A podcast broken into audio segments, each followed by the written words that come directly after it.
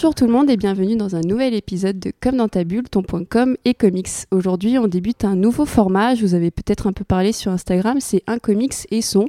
L'idée euh, sur un format très court de parler euh, d'un comics et d'une personne liée à ce comics-là. Et aujourd'hui, on va parler de Big Girls avec son traducteur qui est, euh, je pense que vous connaissez hein, peut-être Arnaud, non, de Comics Blog, ça vous dit rien? Peut-être que ça leur dit quelque chose, salut Alexandra, et merci de me recevoir. Bah avec plaisir. Bon bah déjà, euh, est-ce que tu peux te présenter pour ceux qui te connaissent pas? Je, Oui, oui, oui, bien sûr, parce que j'espère qu'il y a plein de gens qui ne me connaissent pas, mais qui le feront après. Donc euh, je m'appelle Arnaud, je suis euh, journaliste spécialisé en comics, rédacteur en chef d'un site qui s'appelle comicsblog.fr, sur lequel je sévis et je, ben, j'écris sur les comics depuis 2004 sous le pseudonyme de Arnaud Kikou. Mhm. Donc c'est peut-être là-dessus que des gens me connaîtront et je suis aussi créateur animateur d'un podcast qui s'appelle First Print. Euh, avec plein d'émissions différentes et voilà. Ça, ça date depuis quand? Alors le podcast lui-même existe depuis euh, le 23 septembre 2020 de mémoire et puis voilà, ben euh, je bosse à droite à gauche en tant que parfois traducteur, auteur dans d'autres médias donc en cette, euh, à cette occasion, j'ai été voilà, mhm. traducteur sur Big Girls, euh, qui est donc sorti chez 404 Comics. Ça, ça. Et ça a été euh, mon premier travail de traduction. Et justement, comment tu es arrivé à ce projet-là? Eh bien, j'ai euh, pris en otage Nicolas Beaujouan quand il a annoncé qu'il faisait 404 comics et je lui ai dit euh, donne-moi du boulot. Non, en vrai, c'est vraiment un concours de circonstances euh, d'être au bon endroit au bon moment. C'est-à-dire mm. que j'ai rencontré Nicolas parce que justement, il, a, il avait déjà commencé à annoncer le, projet 404 comics et on s'était juste vu pour prendre un, bah, pour faire connaissance. Et c'était grosso modo au moment où le premier Big Girls venait de sortir, qu'on avait mm. lu et qu'on avait, dont on avait déjà parlé avec, avec mon ami Corentin, qui est rédacteur aussi sur, euh, sur mm. comicsblog.fr. Et euh, au moment de, se voir, on en a discuté. Euh, il s'avère que quelques semaines après, moi, je devais annoncer la fermeture de Comicsblog à l'été dernier. Depuis, le site a rouvert, mais à l'époque, voilà, je me retrouvais du coup momentanément sans emploi. Et alors, vu qu'on en avait parlé, j'imagine que quand Nicolas a acquis les droits de, de cette BD-là, il a peut-être pensé à moi. Mm. Et euh, bah, quelques mois plus tard, effectivement. Euh, alors, ce qui est marrant, c'est que vraiment, en fait, il y a un, pote qui, qui, bosse avec lui, je sais plus dans, dans quelle euh, branche, qui m'a envoyé un jour un message disant Ouais, félicitations, j'ai vu que tu avais ton nom sur Big Girls et tout. Je fais pardon et tout. Et du coup, et quelques semaines plus tard, effectivement, Nicolas m'avait confirmé qu'il, enfin, m'avait confirmé de me proposer du coup ce, travail que j'ai bah, accepté puisque c'était effectivement une BD que j'avais déjà pu découvrir avant, mm. bah, que j'aimais beaucoup. Et c'était l'occasion, moi, de me faire la main, voilà, après avoir fait, euh, je sais pas combien d'années à parler de comics aussi, d'essayer de voilà d'apporter aussi ma patte pour apporter autrement euh, mm. des comics en France. Oui, mais du coup c'est très différent, un métier de traducteur et tu l'avais jamais fait, donc comment t'as comment as appréhendé la chose euh? Bah il y a une pression puisque il y, y, avait clairement une pression parce que je sais, enfin, étant euh, journaliste dans ce domaine-là et donc suivant beaucoup aussi tous les retours des communautés, je sais que la question de la traduction mm. peut être euh, rapidement euh, sujet de prise de bec plus ou moins cordial sur, sur les internets. Donc, forcément, tu as quand même ton travail qui va être scruté par bah, des centaines de gens, parfois des milliers si, le, si la bande dessinée se vend bien. Mm. Et euh, bah, vu que, es, euh, vu que c'est le premier taf, bah, forcément tu peux faire des erreurs, tu peux il y a les, erreurs du débutant ou je ne sais pas quel autre. Donc j'ai été très attentif euh, là-dessus et pour moi c'était quand même hein, une première pression. Et donc bien entendu après l'avantage c'est que Jason Howard c'est un auteur qui doit avoir un qui doit être à peine plus âgé que moi, il doit, doit avoir la quarantaine, je, mm. crois, euh, qui, euh, qui voilà, qui a pas fait un titre avec un anglais euh, très poussé, très littéraire ou très très très curieux. C'est pas non plus voilà du mm. qui fait parfois de, c'est du patois, enfin qui a vraiment parfois d'une façon d'écrire très très particulière. Donc j'avais voilà, c'était et j'imagine que de toute façon, si ça avait été quelque chose de vachement plus difficile, bah on m'aurait pas proposé ça comme premier travail puisque Nicolas savait aussi que je l'avais pas que j'avais pas encore fait de la traduction. Donc j'étais quand même euh, voilà sur un, truc qui était assez assez accessible sur lequel je pouvais me faire la main.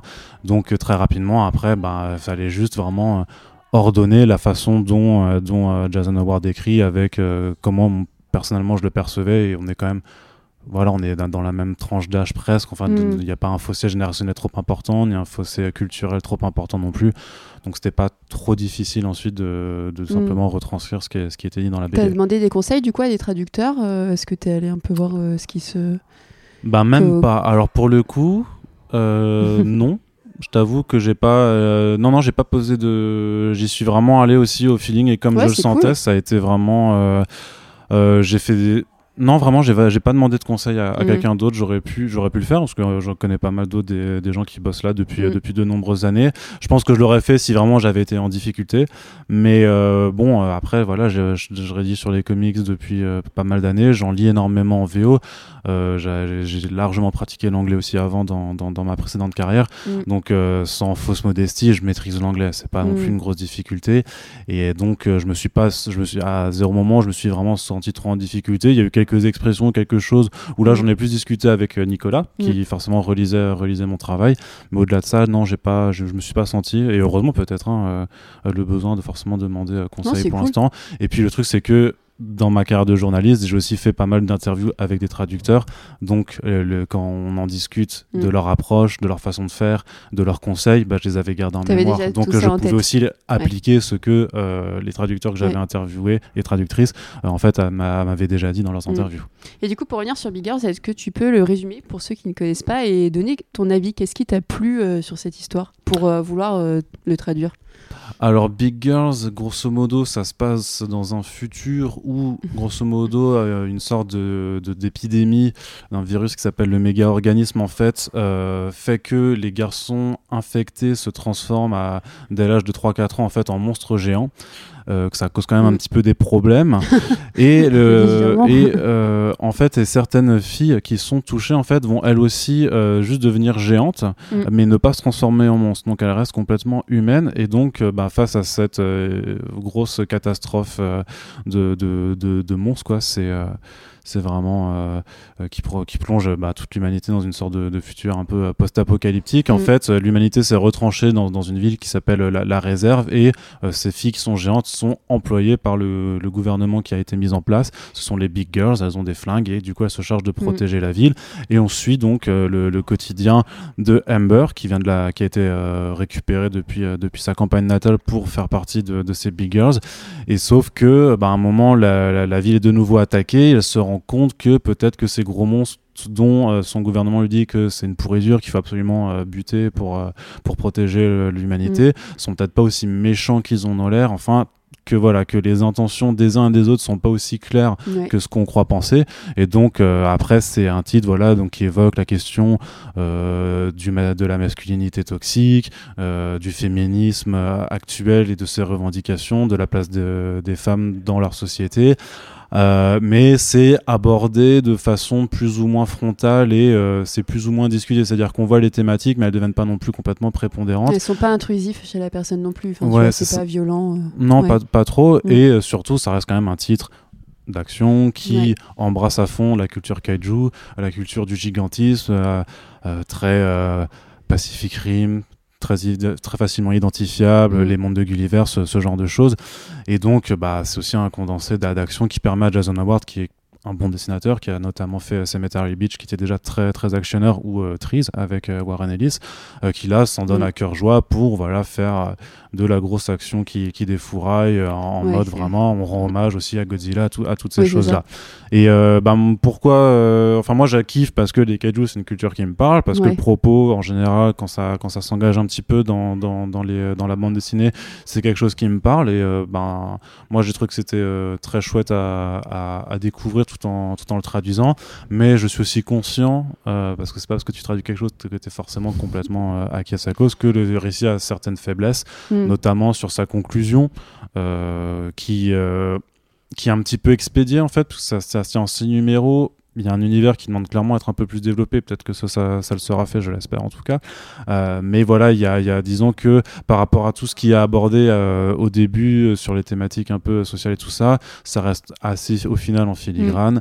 Euh, la fin un petit peu précipitée par rapport au- à la façon dont un personnage va tourner finalement à très, on va dire, un personnage va devenir méchant de façon un petit peu abrupte par, rapport au reste de sa que, caractérisation. on rentre dans une culture du one shot où les où j'ai l'impression que les, les, les, les éditeurs ou même les auteurs, les dessinateurs ne veulent plus faire de grands runs ou que ça se vend moins aussi. Il y a un vrai problème. il y a un vrai problème, notamment sur le marché VO et chez Image Comics, et on en parle beaucoup euh, sur First Print, donc euh, sans vouloir te faire de la concurrence, je dis. Allez écouter First Print euh, aussi.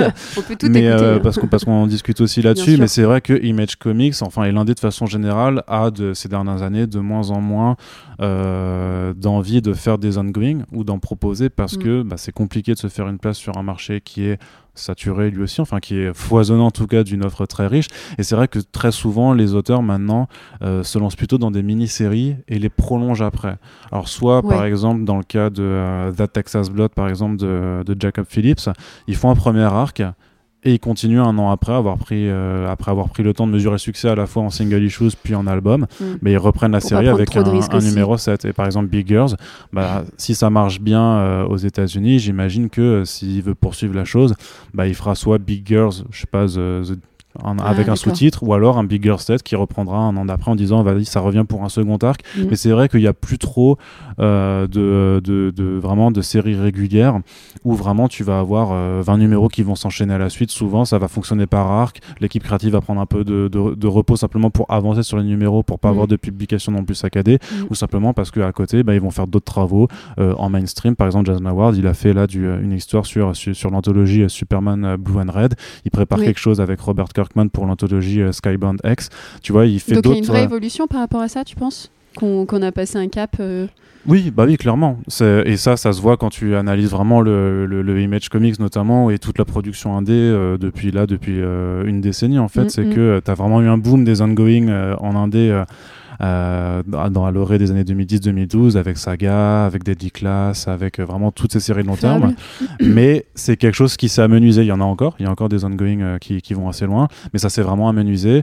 Et le risque est trop le risque est trop important je pense pour forcément se lancer à part quand tu es Robert Kirkman justement ou Denis Cates ou ce genre d'auteur qui arrive vraiment maintenant à mm-hmm. vendre beaucoup sur leur nom mais Jason Howard avec tout le talent qu'il a et tout, euh, tout le respect que je lui dois mm. euh, avait peut-être pas un assez gros nom pour se dire les gars je vais vous faire un ongoing sur 15 numéros directs donc d'abord on fait un arc, on regarde si le public il est convaincu, s'il si, si, soutient la chose, et une fois que ça va un petit peu, euh, qu'on est assuré de ça, bah, soit on continue, soit on propose quelque chose d'autre. Mm, mm. Et là, en l'occurrence, bah, Big franchement, même dans l'édition web, du coup, c'est proposé comme un one-shot. Ça se très bien. Tu as une histoire, tu as un début, tu as une fin, tu as un univers qui se découvre. La fin, clairement, il y a une porte de sortie qui permet de faire un autre arc si possible. Et euh, en VO, dans le dernier numéro, il disait qu'il était. Euh, que, enfin, qui parle de, continuer d'explorer mm. ce monde. Donc, vraiment, il faut juste croiser les doigts pour qu'il ait le temps et qu'il ait les moyens de le faire. Mais en tant que tel, c'est quand même un truc. Euh, c'est, tu vois, tu as l'avantage de que si ça t'a plu, tu as quand même un, récit complet et si jamais t'en redemandes encore, bah, peut-être que ça pourra mais t'auras pas une frustration d'avoir un, une série qui est coupée en plein milieu ou qui est rushée parce que justement euh, le, titre aura pas connu assez de succès en single mm. issues. complètement, c'est intéressant. Et du coup, en tant que journaliste, que penses-tu de l'arrivée de 404 Comics dans la, dans la scène euh, d'édition euh, comics? Euh, bah moi, je trouve que c'est toujours intéressant de voir des éditeurs euh, débarquer euh, dans, dans, un, milieu. Moi, ce qui me plaît de toute façon de, quand je regarde le marché des comics, c'est toujours de voir la vie qu'il y a dedans. Alors, ce mm. soit des nouvelles collections qui se lancent, des nouveaux formats, des nouveaux éditeurs. Euh, j'encourage aussi, euh, si les gens veulent vraiment aller plus dans le détail, bah, on a fait un, mais je crois que tu en as fait un aussi avec Nicolas Bougeant, donc là c'est vraiment de la, concurrence directe, mais on a fait euh, quand, quand, il, Après, quand moi j'aborde aussi un peu plus de com, donc ouais, c'est ça, c'est pas forcément le même angle, mais on aborde vraiment cette question avec Nicolas Bougeant donc, sur, sur First Print pour 404, mais moi ça m'intéresse toujours de voir les propositions qui sont faites, et là ce qui m'intéresse vraiment avec 404, c'est cet angle de faire à la fois de l'achat de droits, c'est-à-dire ramener des publications qui viennent d'ailleurs, alors des États-Unis, mais pas que, puisqu'il y a des créations qui ont été faites en Norvège euh, ou en Suède, non, en Norvège, je crois, euh, comme, euh, comme Dunce.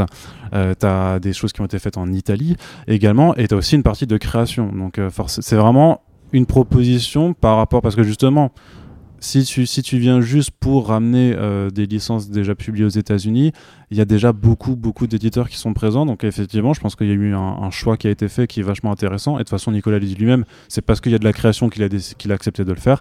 Et donc, euh, bah, je suis curieux de voir ça. Et puis, je trouve que par rapport à d'autres éditeurs qui euh, font des collections très uniformisées, bah, en fait, si tu regardes les trois premières publications de 404, euh, bah, c'est pas du tout la même chose à chaque fois. Donc c'est pas le même dos, c'est pas le même format euh, en termes de taille, c'est pas le même papier à chaque fois non plus. Donc là aussi, on s'amuse sur l'objet livre.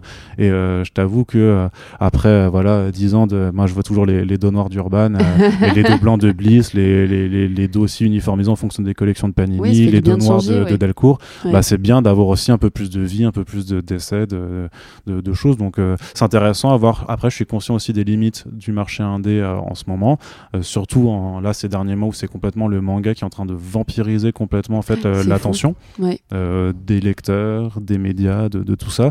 Donc je croise les doigts pour que, que l'année se passe quand même bien et puis que, que, voilà que les plans puissent se poursuivre sur l'année. Mm. Mais de façon générale, je suis curieux quoi qu'il se passe, je serais curieux. Donc, je vais jamais dire, je vais jamais dire, ah non, fait chier un éditeur qui se lance. Bah non, mm. pas. C'est important d'avoir de, de l'offre.